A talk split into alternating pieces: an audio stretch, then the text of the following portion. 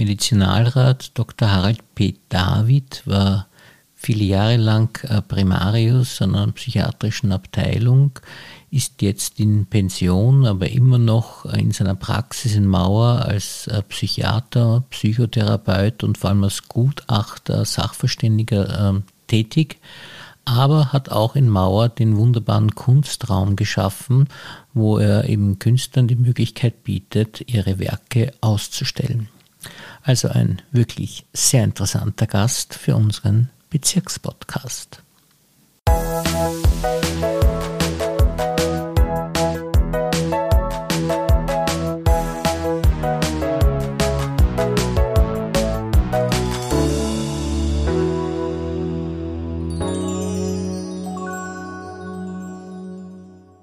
Herzlich willkommen, lieber Herr Dr. David, und vielen Dank, dass Sie sich für uns Zeit genommen haben. Danke für diese besondere Gelegenheit des Kennenlernens. Sie lernt mir ja wirklich sehr gerne kennen, weil Sie sind so ein vielfältiger Mensch, weil Sie zwei große Interessensfelder haben, wo man wirklich auch sagen kann, ich glaube, dass Ihr Beruf auch so ein, eine Lebensfreude für Sie ist. Können Sie mal erzählen, was Sie beruflich machen? Ich war lange Jahre Leiter einer psychiatrischen Abteilung auf der Baumgartner Höhe von der Ausbildung her bin ich Psychiater und Psychotherapeut und in den letzten Jahren ist immer stärker der Schwerpunkt der psychiatrischen Sachverständigentätigkeit dazugekommen. Und das sind alles Sachen, wo ich immer mit dem ganzen Menschen und seiner Umgebung zu tun habe. Und sachverständig, das klingt ein bisschen auch nach Gericht. Das heißt, Sie haben viel, viel mit Gerichten auch zu tun. Und welche Fälle sind denn das, Sie, die Sie behandeln müssen da? Die häufigsten Fälle sind die Unterbringungsgutachten. Das sind also jene Menschen, die gegen ihren Willen an einer psychiatrischen Abteilung zur Behandlung sein müssen und wo das Gericht das Spital kontrolliert, ob sie die noch da behalten dürfen oder nicht und das Gericht sagt, wir sind Laien, wir kennen uns nicht aus und holen sich einen Sachverständigen von außerhalb des Spitals, der also vom Spital nicht abhängig ist. Das stelle ich mir ja wahnsinnig schwierig vor, weil jetzt hat man gerade in der Zeitung gelesen, dass äh, ein äh, Schizophrener jetzt, glaube ich, 62 Stiche da auf eine Frau losgelassen hat, ein Zufallsopfer sozusagen. Sowas kann ja immer passieren und ich glaube, das kann man völlig ausschließen, kann man es wahrscheinlich nicht prinzipiell kann man menschliches Handeln und leider gehört auch Töten zum menschlichen Handeln überhaupt nie ausschließen, sondern man kann Wahrscheinlichkeiten wissen.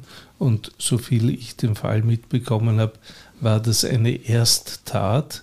Das heißt, er war vorher gar nicht irgendwo in Behandlung und dann konnte man es schon überhaupt nicht wissen. Wenn Täter ist, der schon was angestellt hat und dann eben in der psychiatrischen ist und ihn man dann wieder rauslässt, dann kann man relativ sicher sagen, dass er nichts mehr anstellen wird, wenn er medikamentös richtig eingestellt ist. Und äh, woran misst man das dann?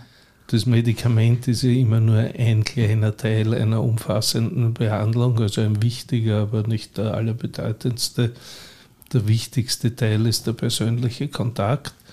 Und wenn Sie von psychisch kranken Straftätern sprechen, die werden immer nur bedingt entlassen. Das heißt, die haben Auflagen, dass sie sich weiter behandeln lassen müssen, dass sie eine Alkohol- und Drogenabstinenz nachweisen müssen, dass sie vielleicht an einem bestimmten betreuten Wohnort leben müssen und das wird auch laufend kontrolliert.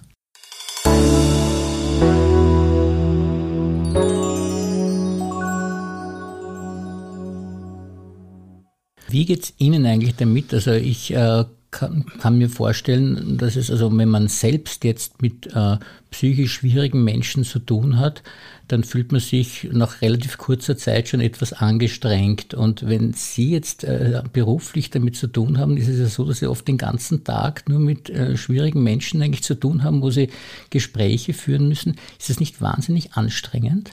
Also in dem Moment, wo es zu anstrengend wird, kann ich auch eine Pause machen und sagen, wir reden ein anderes Mal weiter. Oder wenn es in der Institution ist und ich hatte zum Glück das, die Situation, äh, dann kann man sich auch auf sein Team verlassen, mit dem er die Fälle bespricht, die Patienten bespricht und die Probleme. und dann sollte man auch zusätzlich noch eine Supervision haben, wo man also mit einer anderen Person die Gefühle, die durch Patienten in einem ausgelöst werden, besprechen kann. Das stelle ich mir auch gar nicht äh, so einfach vor. Ich weiß es als Lehrer, dass ich ja schon manchmal sehr betroffen bin von äh, Schülern, die gewisse Schwierigkeiten haben. Aber bei ihnen multipliziert sich das ja noch bei den Patienten dann, äh, dass man da gar nicht so leicht damit immer umgehen kann. Also ich denke, wir lernen im Laufe der Zeit, dass Betroffenheit ganz wichtig und in Ordnung ist, dass Mitfühlen wichtig ist, aber dass es kein Mitleiden werden soll. Und diesen Unterschied zwischen etwas fühlen oder etwas erleiden, den lernt man in der eigenen psychotherapeutischen Ausbildung und das kann man auch immer wieder in der Supervision reflektieren. Sie das Gefühl, dass es Ihnen selbst in Ihrem Leben auch geholfen hat, dass Sie so viel mit psychischen Fragen zu tun gehabt haben, dass Sie auch für sich immer selbst den richtigen Weg gefunden haben, wie man Dinge entscheiden soll? Ob es immer der richtige Weg war, kann ich nicht so hundertprozentig sagen, weil natürlich gab es auch in meinem Leben Probleme und Schwierigkeiten. Aber insofern war er richtig, als ich jetzt ein gewisses Alter erreicht habe und eigentlich im Großen und Ganzen zufrieden auf mein Leben zurückschauen kann und mich auf das freuen kann, was noch kommen wird. Also ich habe schon gesagt, dass Sie in einem großen Team gearbeitet haben, als Primarius auch. Und jetzt sind Sie mehr auf sich allein gestellt. Welche Arbeitsweise ist denn da die einfachere? Das kommt ganz auf die Situation an und ich habe auch jetzt die Möglichkeit, immer noch Kolleginnen oder Kollegen anzurufen und sei es auch nur kurz am Gang der Station zu besprechen. Also da gibt es immer wieder Möglichkeiten zum Austausch. Gibt es irgendetwas, wo Sie sagen können, da bin ich besonders stolz, dass ich das erreicht habe in meinem Leben oder so? Es gibt einige Dinge. Also was ich mich gern erinnere, war, dass ich wirklich bei den Aufbruchssituationen der Anstaltspsychiatrie dabei war. Ich habe damals in Google gearbeitet. Äh, die Anstalt gibt es schon lange nicht mehr. Und wir waren die Ersten, die Auslandsreisen mit chronischen Patienten unternommen haben. War sehr spannend. Ich konnte damals meine unnötigen Ängste in Kilo messen, weil was ich unnötig an Krankengeschichten, Notfallsmedikamenten und so mitgenommen habe, das waren ganze Kisten. Nichts davon habe ich gebraucht. Und worauf ich jetzt stolz bin, ist, dass es mir gelungen ist, einen Literaturpreis für Suchtkranke ins Leben zu rufen. Äh, ich habe einmal, weil ich viele Künstler kenne, eine Benefizauktion gemacht und da ist einiges an Geld hereingekommen und wir schreiben jetzt jährlich diesen Literaturpreis für Suchtkranke aus, haben eine prominente Jury und das Besondere dabei ist, dass die Bewerberinnen und Bewerber nicht nur einen Text einzureichen haben, sondern auch eine Behandlungsbestätigung dazulegen müssen, dass sie sich irgendwann einmal mit ihrem Suchtproblem mit professioneller Hilfe auseinandergesetzt hat. Damit überwinden wir die Verleugnung, die oft mit der Sucht einhergeht, und die Leute können auch davon profitieren, abgesehen davon, dass sie den Preis gewinnen können, sondern dass sie auch die Möglichkeit haben, das, was ihnen positiv gelungen ist, nach außen breitenwirksam darzustellen. Das ist eine wirklich geniale Idee, weil ich glaube, gerade bei Suchtkranken, eigentlich fast bei jedem Menschen wäre es gescheit, wenn er ein Buch über sein Leben schreiben würde, aber bei Suchtkranken ist es ja besonders gut, wenn sie das reflektieren und sich Gedanken machen im Schreiben und dann vielleicht manche Dinge erkennen, wie sie es besser machen könnten. Äh, nicht nur das, sondern viele reichen auch Texte ein, die auf den ersten Blick überhaupt nichts mit Sucht oder mit nichts mit ihnen zu tun haben, sondern es geht auch darum, etwas, woraus man einen Lustgewinn ziehen kann, zu machen, was nicht mit einem Suchtmittel, das man sich zuführt, zu tun hat.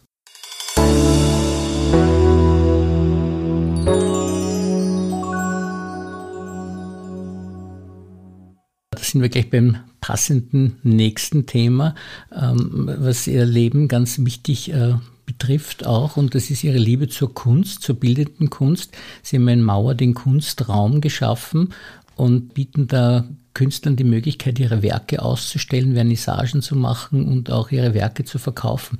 Wie ist Ihnen diese Idee eigentlich gekommen? Ganz banal habe ich einmal formuliert, es ist eine Möglichkeit, sich wichtig zu machen, ohne jemandem weh zu tun. Ich bin immer gern auf Ausstellungen gegangen, auf Vernissagen gegangen, habe mich für die Kunst und die Künstler interessiert. Und wie ich dann äh, mein Domizil in Hitzing gebaut habe, habe ich mit dem Architekten geredet und habe gesagt, ich würde gern hier Ausstellungen machen. Und das habe ich dann durch lange Jahre gemacht und diesen Gedanken habe ich dann nach der Übersiedlung nach Mauer weitergetragen und es macht mir eine Riesenfreude, allen diesen Menschen zu begegnen, mit ihnen über ihre Werke zu sprechen, auszuwählen, was stellen wir aus, was hängen wir auf. Das Schwierigste dabei ist, wenn Leute mir ihre Werke zeigen und ich muss ihnen sagen, nein, das wird nichts. Da machen wir keine Ausstellung. Da sind wir jetzt bei einer ganz interessanten Frage. Ich hatte schon einen Galeristen einmal im Podcast und der hat mir eine Antwort gegeben, die ich Ihnen nachher sagen werde. Jetzt warte ich mal auf Ihre Antwort. Wie äh, finden Sie eigentlich heraus, was gute Kunst ist? Ich stelle gar nicht den Anspruch, das herauszufinden, was gute Kunst ist, weil das ist in jeder Zeit der Kulturgeschichte was anderes und von Künstler zu Künstler was anderes. Es gab sehr prominente Künstler, die sich gegenseitig entwertet und gehasst haben. Na, ich habe eigentlich nur zwei Kriterien. Mir müssen die Sachen gefallen und ich muss den Menschen nett finden. Ob es gute Kunst ist, das muss jeder, der was kaufen will oder sich was anschauen will, für sich selbst beurteilen. Also das ist eher eine geniale Methode, wenn man sagt, der eigene Geschmack, weil das ist etwas, was einen nie betrügen kann, weil das spürt man ja selber eigentlich nicht. Also das ist sehr, sehr geschickt. wenn man einen Geschmack hat, der eine gewisse Breitenwirkung auch hat, das heißt, was wenn Ihnen was gefällt, dass das auch vielen anderen gefällt, dann ist es auch die Wahrscheinlichkeit groß, dass es dann auch gekauft wird. Wissen das da bei Ihnen? Haben Sie sich Sie richtig daneben kaut auch oder hat es immer gut geklappt? Bei mir ist es ja so, dass ich kein Galerist bin. Das heißt, ich nehme keine Prozente von den Ausstellerinnen und Ausstellern, sondern äh, das hängt sehr vom Einsatz des jeweiligen Künstlers auch ab. Manche rufen ihre Bekannten und Kunden an und sagen, schau, jetzt habe ich wieder was. Manche machen die Vernissage und lassen sich dann länger nicht sehen. War höchst unterschiedlich. Also ich habe eine Ausstellung gehabt, das war noch zu Schilling-Zeiten, wo jemand in der ersten Woche um 200.000 Schilling verkauft hat. Ich habe andere Ausstellungen gehabt, da sind Werke so vier, fünf Stück um je 800 bis 1000 Euro weggegangen, höchst unterschiedlich. Ist es so, dass es manchmal passiert, dass Sie sich denken, das geht auf alle Fälle weg und das geht nicht weg und umgekehrt, das geht sicherlich nicht weg und es ist dann doch weggegangen? Auch das ist ja. vorgekommen. Ich lasse mich da immer gerne überraschen. Das hat nämlich genau der Galerist gesagt, den ich auch ja, gefragt habe, dass er gesagt hat, man täuscht sich da oft unglaublich, was wirklich gekauft wird dann oder nicht gekauft wird.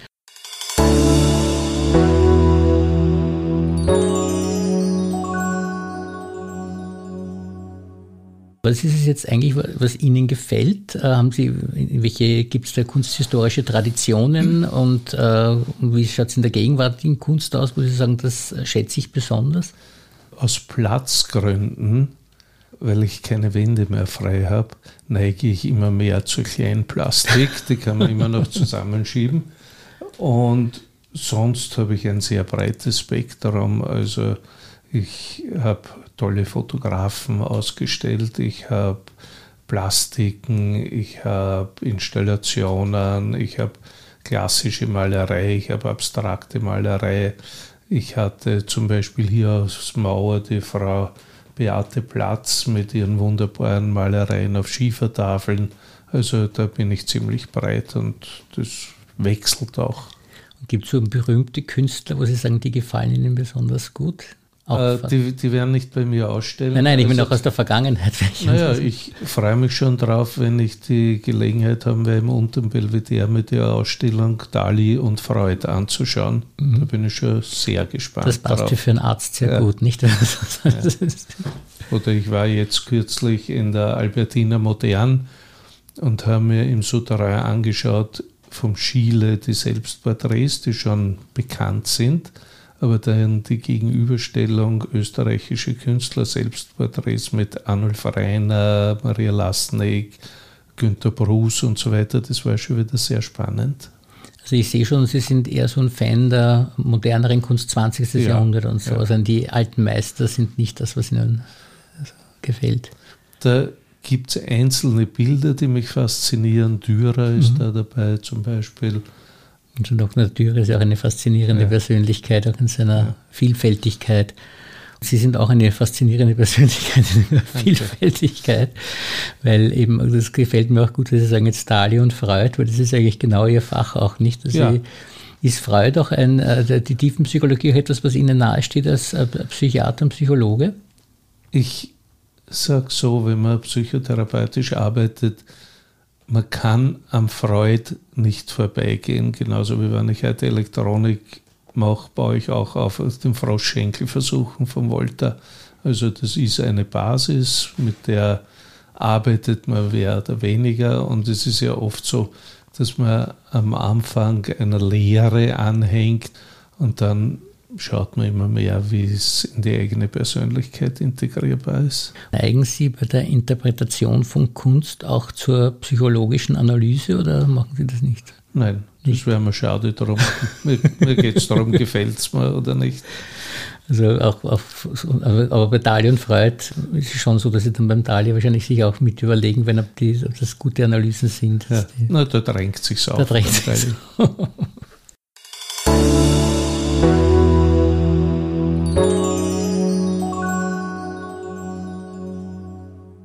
Ja, dann werden wir noch schauen, den Fragebogen, um Sie noch ein bisschen besser kennenzulernen.